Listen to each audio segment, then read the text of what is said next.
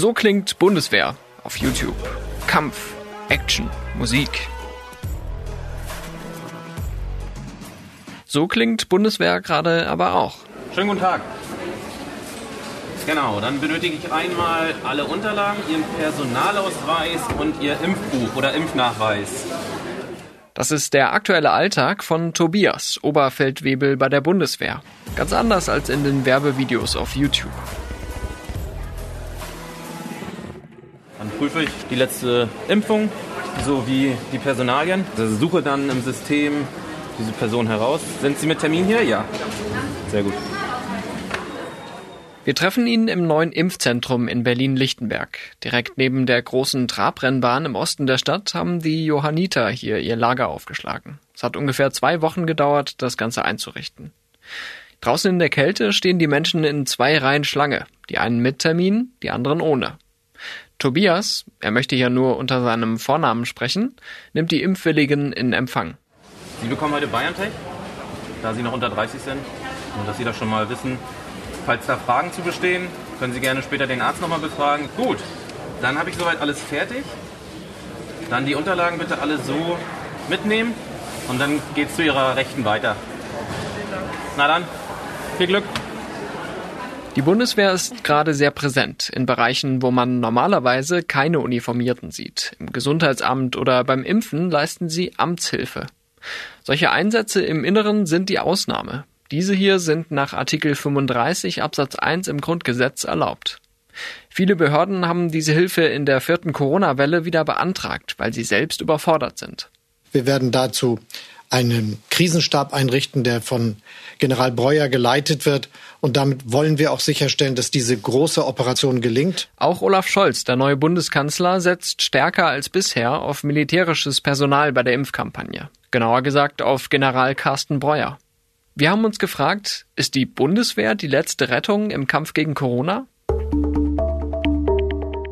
Willkommen zu Stimmenfang, dem Politikpodcast vom Spiegel. Ich bin Marius Mestermann und wir haben uns im Stimmenfang vor ein paar Monaten schon mal mit der Bundeswehr befasst. Da ging es aber um Auslandseinsätze. Diesmal geht es um den Einsatz im Inneren, sozusagen an der Corona-Front.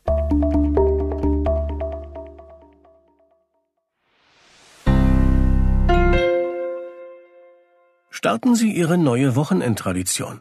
Mit der Frankfurter Allgemeinen Sonntagszeitung erleben Sie jedes Wochenende eine anspruchsvolle Auszeit mit Themen aus Politik, Wirtschaft und Kultur. Die FAS jetzt drei Monate für nur 20 Euro unter faz.net slash Wochenende oder jeden Samstag im Handel. Die Bundeswehr ist ja schon vor Corona sichtbarer geworden. Wenn ich hier um die Ecke am Berliner Hauptbahnhof bin, sehe ich fast jeden Tag uniformierte Reisende. Kein Wunder, die fahren ja auch kostenlos, wenn sie die Uniform tragen. Und im Gegenzug sollen sie dafür sorgen, dass man sich an den Anblick gewöhnt. Das alles ist Werbung für die Bundeswehr, eine Armee, die mit viel Kritik zu kämpfen hat. Ständig gibt es negative Schlagzeilen wegen kaputter Ausrüstung. Der Einsatz in Afghanistan endete im Desaster und die aufgedeckten Fälle im Bereich Rechtsextremismus sind in den letzten Jahren auch mehr geworden. Ein wenig positive PR kommt für die Bundeswehr da gerade recht. Wir versuchen mal so ein bisschen Pep dann mit reinzubringen. Wir sind wieder bei Tobias, dem Oberfeldwebel in Lichtenberg. Gerade die alten Leute freuen sich dann auch und kriegen dann so ein Lächeln auf die Lippen. Der Soldat trägt seine Flecktarnuniform und sitzt in einer weißen Kabine hinter der Scheibe. An ihm kommt niemand vorbei, ohne die Personalien und Dokumente vorgelegt zu haben.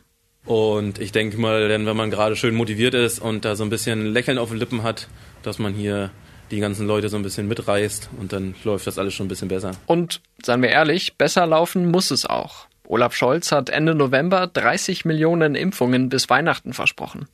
Und wenn das klappen soll, muss viel schneller geimpft werden. Wenn im Inland katastrophenähnliche Zustände sind oder wie man es auch immer nennen möchte, kann die Bundeswehr halt einfach sehr gut unterstützen und dann warum nicht? Der Oberfeldwebel Tobias ist eigentlich IT-Fachmann bei der Bundeswehr.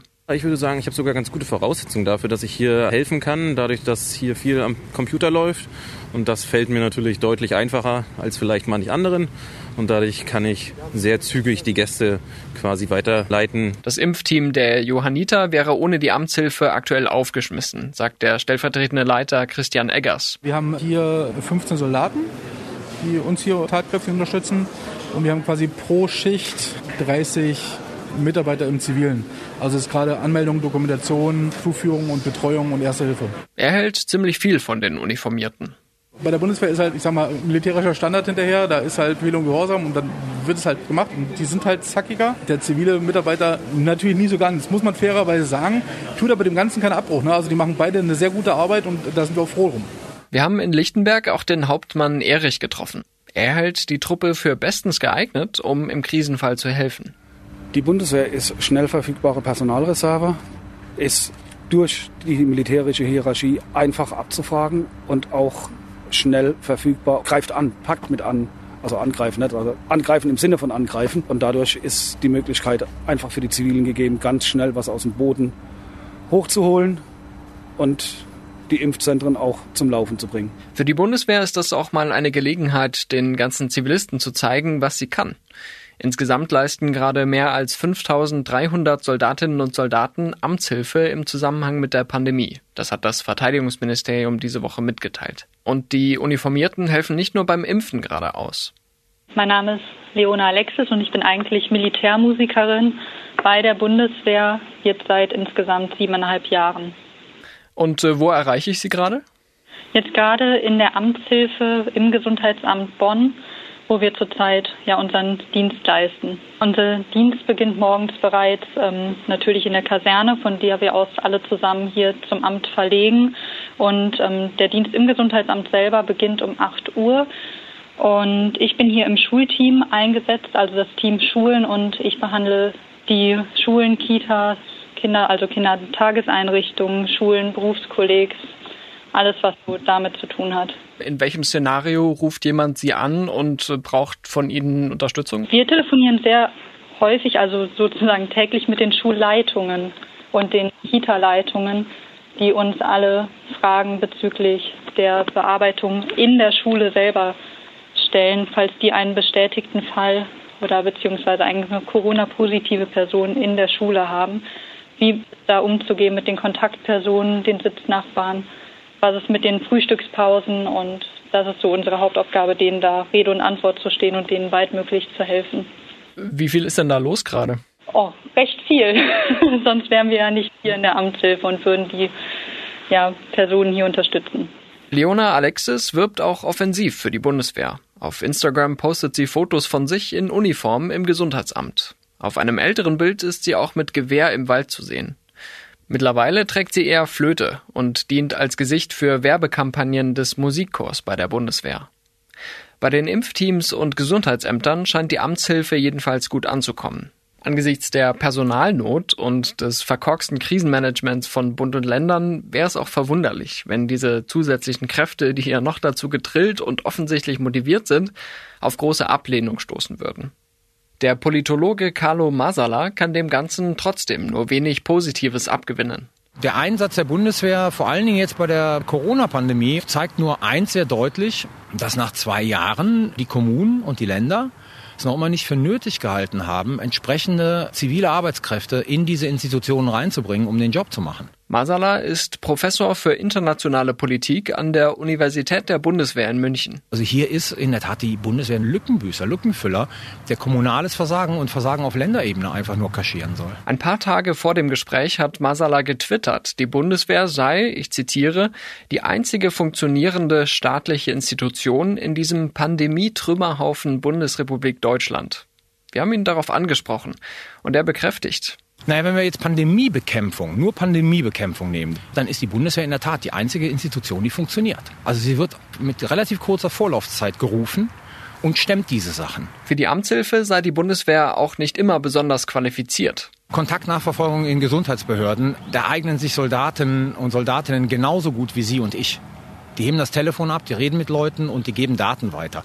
Natürlich so ein Impfzentrum, ich sage jetzt mal übertrieben, über Nacht aus dem Boden zu stampfen und das zu organisieren, Organisation ist ja in der originären DNA von Streitkräften drin. Dafür eignet sich die Bundeswehr natürlich wesentlich besser als vielleicht andere Organisationen. Trotzdem findet Masala, dass die Truppe eigentlich Besseres zu tun hätte. Das ist eine sekundäre Aufgabe der Bundeswehr, Amtshilfe zu leisten. Primär ist Landes- und Bündnisverteidigung und die leidet natürlich in gewisser Weise an jetzt der Amtshilfe, die in diesem massiven Umfang in der Bundesrepublik Deutschland geleistet wird. Das heißt, in vielen Sachen, die die internationalen Verpflichtungen der Bundeswehr anbelangen, hängt die Bundeswehr jetzt, ich weiß es nicht, ein Dreivierteljahr, ein Jahr hinterher.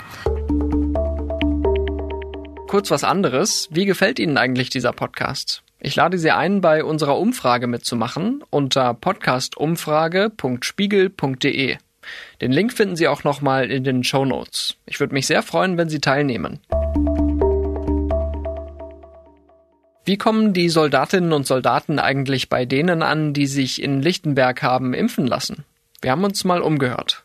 Ja, ich fand's sehr gut. Die waren alle super nett und die waren auch sehr hilfsbereit, weil mein Mann nicht so gut sieht und nicht schreiben kann. Da haben die das dann alt ausgefüllt. Also ich habe mich da wohl gefühlt. Das Gute ist halt, dass man sie irgendwo hinbringen kann und sie füllen halt ihre Aufgabe einfach durch. Also man gibt denen einen Auftrag und die machen das. Und die Politik ist ja, ich weiß nicht, die schläft ja ein bisschen und die Bundeswehr nicht. Das finde ich in Ordnung, dass sie für so eine Sachen eingesetzt werden. Das ist doch völlig okay. Allgemein denke ich auch, dass das schon positiv sich auswirkt auf die Bevölkerung. Die haben auch damals schon bei den Aktionen unterstützt, die Bundeswehr. Da ich, und da war das weil, wirklich also, super. Also zu Pfingsten also. muss ich sagen, da haben die richtig, wie soll ich sagen, die waren wie ein Schrittmacher. Mhm. da ging alles dann ein bisschen, naja, die waren gut vorbereitet und dann lief es. Das ist natürlich ein ungewohntes Bild Wobei, ich finde, bei so zivilen Einsätzen, wenn die in Uniform rumlaufen, wird jetzt nicht schlimm, wenn die jetzt bewaffnet wären. Irgendwie so nach Anschlägen an Bahnhöfen fand ich das ein viel unangenehmeres Gefühl. Die Soldatinnen und Soldaten sind aber nicht überall so gern gesehen. Im Berliner Bezirk Friedrichshain-Kreuzberg, gar nicht so weit von Lichtenberg, wollte man die Bundeswehr nicht haben. Das war im Herbst 2020. Übrigens wundert es da schon, wenn hier in Berlin Friedrichshain dann ein Gesundheitsamt aus ideologischen Gründen mitten in der Pandemie keine Hilfe von der Bundeswehr will. Also wir wollen helfen. Der jetzt ehemalige Gesundheitsminister Jens Spahn spielte da auf eine Entscheidung in der örtlichen Bezirksverordnetenversammlung an. Da hatten Grüne und Linke zunächst dagegen gestimmt, die Bundeswehr um Hilfe zu bitten. Später kamen dann immerhin eine Handvoll Soldaten zum Einsatz. In der aktuellen Welle verzichtet Friedrichshain-Kreuzberg aber wieder auf die Bundeswehr. Eine Sprecherin des Bezirks sagte mir auf Anfrage, man habe genug Personal für die Kontaktnachverfolgung und auch sonst keinen Bedarf. Allerdings sagte sie auch, dass die Kontaktnachverfolgung bei Infizierten mittlerweile auf vulnerable Gruppen beschränkt ist. Da braucht man natürlich auch weniger Personal. Im Nachbarbezirk Neukölln sieht es anders aus. Zehn Soldaten helfen bei der Kontaktnachverfolgung, vier weitere sind bei mobilen Abstrichteams im Einsatz. Der Linkspartei in Neukölln passt das gar nicht. Die schreibt in einem Flugblatt, sie lehne den Einsatz von Soldaten im Gesundheitsamt ab. Ich wollte wissen, was dahinter steckt. Soldaten sind ausgebildet zum Töten, zum maximalen effektiven Schaden anrichten. Das ist Teil der Ausbildung und das ist destruktiv. Ich finde, das Militär also macht mir Angst tatsächlich. Das ist Georg Franke. Er sitzt für die Linke in der Neuköllner Bezirksverordnetenversammlung und gehört dort künftig auch dem Gesundheitsausschuss an. Ich sehe nicht, dass wir die Bundeswehr brauchen. Also in keinem Szenario. Nee, also ich sehe auch nicht, dass die Bundeswehr die Bevölkerung schützt. Ich habe die Soldatin Leona Alexis, die gerade im Gesundheitsamt in Bonn aushilft, gefragt, wie solche Einstellungen eigentlich bei ihr ankommen. Also ich muss ehrlich sagen, ich kann es nicht nachvollziehen. Wir gehören genauso wie die Polizei und die Feuerwehr und andere Einrichtungen, so nenne ich es jetzt mal, genauso zum, ich nenne es jetzt mal genauso zu Deutschland wie jetzt Krankenschwestern oder auch nochmal hier Beamte oder Lehrerinnen und Lehrer. Also wir gehören ja genauso dazu. Und wir sind ja genau dafür da, in Notlagen zu helfen, ob es auch innerdeutsch ist oder auch in der gesamten Welt. Und ähm, genau, wie gesagt, dafür finde ich, es sollte nicht befremdlich sein, dass wir uns auch in Uniform auf den Straßen zeigen. Das ist schon ein interessantes Selbstbild, würde ich sagen. Die Bundeswehr quasi als Hilfsorganisation daheim und in aller Welt. Aber ich habe mich gefragt, was eigentlich dagegen spricht, in der Pandemie die Amtshilfe anzunehmen, wenn doch jede helfende Hand gebraucht wird. Das würde eigentlich gut klingen, wenn jede helfende Hand, die sich anbietet, auch abgerufen würde. Georg Frankel verweist auf ein Programm des Robert Koch Instituts, bei dem Studierende für die Kontaktnachverfolgung angeworben wurden. Er glaubt, dass man mehr dieser sogenannten Containment Scouts hätte anheuern können, statt die Bundeswehr zu rufen. Wäre das zwei Jahre nach Beginn der Pandemie und es ist immer noch so, dass die Bundeswehr gerufen wird, dann müsste man sagen, die Corona-Politik ist gescheitert. Aber ich denke, das ist nur teilweise richtig, dass die Bundeswehr nur im Ausnahmefall gerufen werden soll. Tatsächlich wird ja die Bundeswehr zu einer festen Säule des Katastrophengesundheitsschutzes in Deutschland gemacht. Tatsächlich gibt es seit gut einem Jahr ein Projekt der Bundeswehr namens Territorial Hub. Es soll zivile und militärische Organisationen vernetzen, damit im Katastrophenfall, wie zum Beispiel beim Hochwasser im Ahrtal, schnell Informationen ausgetauscht werden können. Das klingt ja erstmal sinnvoll, aber das Ganze unter der Ägide der Bundeswehr zu machen, hat mindestens ein Geschmäckle. Laut einem Papier der Bundeswehr aus diesem Jahr ist das Projekt dazu gedacht, die Führungsfähigkeit des Kommandos territoriale Aufgaben zu stärken.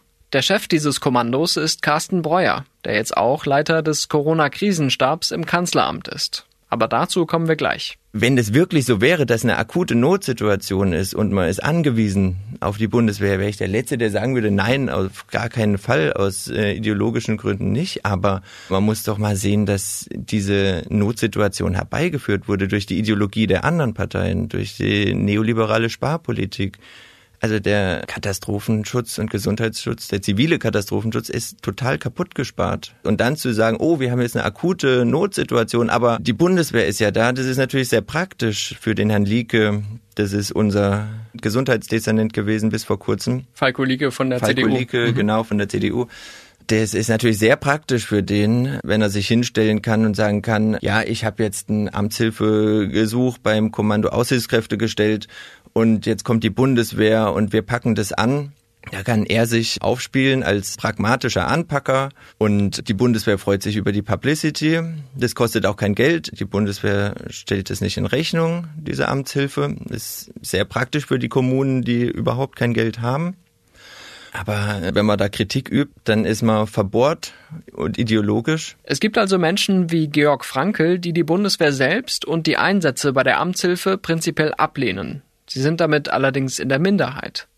86 Prozent der Deutschen befürworten, dass die Bundeswehr in Deutschland Katastrophenhilfe leistet. Das ergab vergangenes Jahr eine repräsentative Umfrage des Meinungsforschungsinstituts Ipsos für das Verteidigungsministerium. Und immerhin 71 Prozent waren dafür, dass die Bundeswehr Unterstützung bei der Eindämmung einer gefährlichen Krankheit oder Seuche leisten soll. Aber, dass die Bundeswehr hilft, heißt noch nicht, dass das Corona-Management auch wirklich gut funktioniert. Ja, mein Name ist Silvia Friesiker. Ich wollte heute zum Impfen, zum Boostern. Wir stehen jetzt hier seit Viertel nach elf in der Eiseskälte. Eine Frau in der Schlange in Lichtenberg erzählt, was viel zu viele Deutsche zuletzt erleben mussten. Seit über anderthalb Stunden wird in unserer Schlange überhaupt keiner mehr eingelassen weil jetzt alle, die mit Terminen den Vorrang haben, was ich einfach überhaupt nicht verstehe. Wie kann ich als Impfzentrum Impfen ohne Termin anbieten? wenn ich es logistisch überhaupt nicht auf die Reihe kriege. Solche Geschichten hört man so oft, dass das Problem auf einer höheren Ebene liegen muss. Und dort soll nun Carsten Breuer helfen. Amtshilfe, das ist Nachbarschaftshilfe. Nachbarschaftshilfe zwischen Behörden. Wenn ich nicht mehr kann, dann hilft mir mein Nachbar. Und es gibt immer einen, der davon profitiert. Und das ist die Zivilbevölkerung. So klingt Breuer in einem Video der Bundeswehr. Einen öffentlichen Auftritt des Generals hat es seit der Ernennung zum Krisenstabsleiter nicht gegeben. Aber es wurde viel über ihn geredet. Erstens wird es in der nächsten Woche einen Bund-Länder-Krisenstab geben. Erst noch geheimnisvoll bei Anne Will. Äh, da werden die Länder die und die Bundesregierung und andere beteiligt sein, unter Leitung eines deutschen Generals. Und dabei geht es nicht nur um eine Lagefeststellung, sondern es geht auch um Logistik. Und dann sehr nachdrücklich in den Tagesthemen. Sie kennen den Namen von General Carsten Breuer, der den der ja Krisenstab jetzt leiten wird, der den mhm. Krisenstab leiten wird, der für diese Logistik zuständig ist. Bei der Bundeswehr wird Carsten Breuer meist nur noch General Corona genannt, schrieb mein Kollege Matthias Gebauer vor kurzem. Als Chef des Kommandos Territoriale Aufgaben hat er die Amtshilfe der Bundeswehr seit Beginn der Pandemie koordiniert. Auch die Verteilung der Impfstoffe über ein Logistikzentrum in Quakenbrück lief unter ihm. Breuer scheint einen guten Ruf zu genießen. Matthias schreibt über ihn, von seinen Soldaten im Corona-Stab in der Julius-Leber-Kaserne forderte er zwar stets Höchstleistungen und viele Überstunden, blieb aber selbst auch immer bis in den späten Abend. Oberfeldwebel Tobias, den wir in Lichtenberg getroffen haben, hat ebenfalls eine hohe Meinung von Breuer. Der General kann koordinieren und führen und kennt seine Bundeswehr und weiß ganz genau, wie er die wozu einsetzen kann. Breuer selbst definiert sich in einem Video der Bundeswehr so. Am Ende zählt für mich aber immer nur eins. Und das sind die Soldatinnen und Soldaten, die in der Krise mit anpacken. Diese Einstellung soll jetzt das Krisenmanagement der neuen Bundesregierung beflügeln. Der Politologe Carlo Masala ist aber skeptisch, was der General bewirken soll und kann. Da ging es nicht darum, die Bundeswehr in einem guten Licht dastehen zu lassen, weil die Bundeswehr kann nicht in einem noch besseren Licht dastehen, was diese Corona-Pandemie anbelangt, als sie ohnehin schon steht. Nein, nein, da ging es darum, PR für die Regierung. Es soll halt zeigen, dass die Bundesregierung führt, dass die Bundesregierung dieses Problem ernst nimmt, im Vergleich möglicherweise zu der Vorgängerregierung und dass sie jetzt halt sozusagen handelt. Der scheidende Gesundheitsminister Jens Spahn legte bei Anne Will Wert auf die Feststellung, dass auch er schon einen Krisenstab mit General hatte. Zweitens finde ich es sehr gut, dass es einen neuen Krisenstab gibt. Ich will nur sagen, der bisherige Krisenstab wird auch von einem General mitgeleitet. Seit Beginn der Pandemie ist bei mir im Ministerium ein General zuständiger Abteilungsleiter. Hat jetzt, glaube ich, 99 Mal getan. Und das, so? das, ist, das ist ja auch gut, weil das hat geholfen, diese enge Verknüpfung, auch Bundeswehr, äh, Logistik, äh, das, was die Bundeswehr leisten kann mit dem Gesundheitsministerium. Ich finde es das gut, äh, dass das passiert. Aber natürlich kann ein Krisenstab nicht politische Entscheidungen ersetzen. Carlo Masala nennt noch einen weiteren Punkt, der ihn irritiert. Ich glaube sozusagen mit der Personalie Breuer immunisiert man Olaf Scholz. Aber wenn das jetzt alles nicht so läuft, wie man sich das gedacht hat, hat man halt einen Sündenbock. Und das ist nicht der Bundeskanzler, sondern das ist halt ein deutscher General. Der zweite Punkt, ich halte das für so ein bisschen PR-Kampagne, weil es natürlich angelehnt ist an das portugiesische und an das italienische Vorbild, wo zwei Generäle die Impflogistik organisiert haben und die Impfkampagne organisiert haben. Und das haben die auch beide hervorragend gemacht. Aber das verkennt einfach die Tatsache, Italien und Portugal sind zentralistische Staaten. Das heißt, wenn dort was aus der Hauptstadt vorgegeben wird, dann wird es umgesetzt. Es ist also fraglich, ob Breuer im föderalen Deutschland dasselbe bewirken kann. Noch dazu jetzt, fast zwei Jahre später als in Italien und Portugal. Was mir auch nicht ganz klar ist, wie weit die Kompetenzen von Breuer eigentlich gehen. Das heißt, welche Durchgriffsrechte hat er? Wie ist die Koordination eigentlich, wenn Breuer die Bundeswehr zu dieser ganzen Sache heranziehen will? Also ein deutscher General kann darüber ja nicht entscheiden. Das muss ja sozusagen Frau Lamprecht machen. Deswegen stellt sich die Frage, kann er diese Qualitäten da auch voll ausspielen? Hat er die Handlungskompetenzen? Hat er die politischen Kompetenzen? Um all das zu machen, was eigentlich so ein Leiter Krisenstab machen müsste. Der linken Politiker Georg Frankl fordert, sich auf andere Methoden zu konzentrieren, um die Impfkampagne voranzubringen. Ich weiß, dass in Spanien, wo es auch sehr gute Impfquoten gibt, jeder Mitbürger angerufen wurde und jedem Mitbürger ein Termin angeboten wurde zum Impfen. Ist mir egal, wer das organisiert, aber ich sehe nicht, dass bisher die Bereitschaft in Deutschland war, dafür Geld auszugeben. Das bringt uns wieder zur Frage, ist die Bundeswehr die letzte Rettung im Kampf gegen Corona? Klar ist, dass die Amtshilfe der Bundeswehr vor Ort gerne angenommen wird und dass die Einsätze im Katastrophenschutz bei den meisten Menschen gut ankommen. Aber auf Dauer kann die Bundeswehr nicht die Investitionen in zivile Strukturen ersetzen.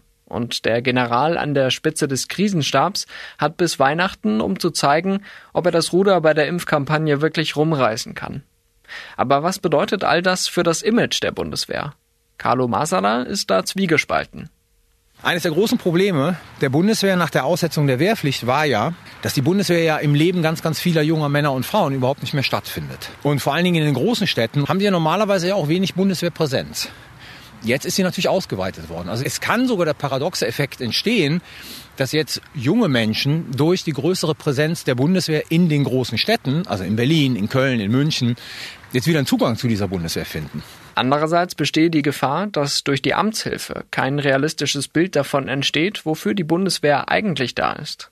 Und dieses realistische Bild, so traurig es ist, im Kern geht es um Kämpfen, Töten und getötet werden. Und wenn ich jetzt die neue Verteidigungsministerin sehe, Frau Lamprecht, die heute auf ihrer ersten Pressekonferenz gesagt hat, Respekt vor Soldatinnen, finde ich gut, Corona-Hochwasser und dann zu den Auslandseinsätzen gekommen ist. Denn wir erleben ja, was Großartiges, Beeindruckendes leisten. Wir erleben es jetzt in der Corona-Pandemie. Wir haben es aber auch im Sommer beim Hochwasser im Ahrtal erlebt. Eine Herausforderung wird sein, aber die ist ganz wichtig, dass wir dafür sorgen, dass Auslandseinsätze in Zukunft ständig evaluiert werden, immer wieder überprüft werden und auch eine Exit-Strategie vorhanden ist. Da denke ich schon, ja, das ist eine Priorität, die hätte ich so nicht gewählt in meinem ersten Statement, weil das genau das suggeriert, die Auslandseinsätze sind mit Blick auf die Amtshilfe nachrangig. Und das sind sie halt nicht. Die internationalen Verpflichtungen, die die Bundeswehr hat, sind meines Erachtens prioritär. Alles andere ist nachrangig. Damit wird sich dann auch die neue Bundesregierung beschäftigen müssen. Konflikte gibt's ja gerade genug. Wenn Sie sich für die Auslandseinsätze der Bundeswehr interessieren, empfehle ich unsere Stimmenfangfolge von Ende Juli. Darin beschäftigen wir uns mit der Frage, was das Ganze bringen soll. Den Link finden Sie in den Show Notes. An dieser Stelle wüsste ich gern von Ihnen, liebe Hörerinnen und Hörer, haben Sie schon mal Erfahrungen mit Verschwörungsmythen in Ihrem Umfeld gemacht? Haben Sie Bekannte oder Verwandte, die in Telegram-Gruppen oder YouTube-Bubbles abgedriftet sind? Wenn ja, was bedeutet das für die Beziehung mit der Person und wie gehen Sie damit um? Ich freue mich über Hinweise an stimmenfang.spiegel.de oder über eine Sprachnachricht. Sie erreichen uns per WhatsApp oder Mailbox unter plus 49 40 380 80400. Das war Stimmenfang, der Politik-Podcast vom Spiegel. Mein Name ist Marius Mestermann und ich bedanke mich für die Unterstützung bei Ronja Bachhofer, Nelly Ritz, Ole Reismann, Olaf Häuser und Marc Glücks. Unsere Stimmenfangmusik kommt von Davide Russo.